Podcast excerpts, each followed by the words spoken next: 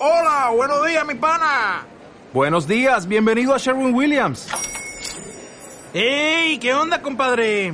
¿Qué onda? Ya tengo lista la pintura que ordenaste en el ProPlus app. Con más de 6.000 representantes en nuestras tiendas listos para atenderte en tu idioma y beneficios para contratistas que encontrarás en aliadopro.com. En Sherwin Williams somos el aliado del PRO.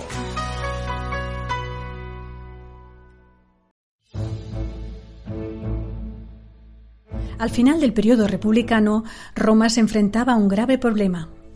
¿Qué tipo de amenaza podía poner en jaque a la poderosa flota romana de principios del siglo I a.C.? Las aguas del Mediterráneo se habían convertido en terreno peligroso para las naves romanas debido a la expansión de la piratería.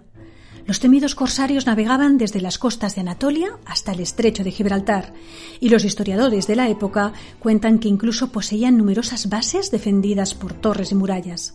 En una ocasión, Julio César también se las vio con ellos y acabó secuestrado. Llegó un momento en que la piratería amenazaba la propia supervivencia de Roma hasta que el general Pompeyo tomó las riendas y lanzó una potente ofensiva. ¿Y cuántos recursos empleó en ello? ¿Qué estrategia siguió? ¿Consiguió acabar con ellos?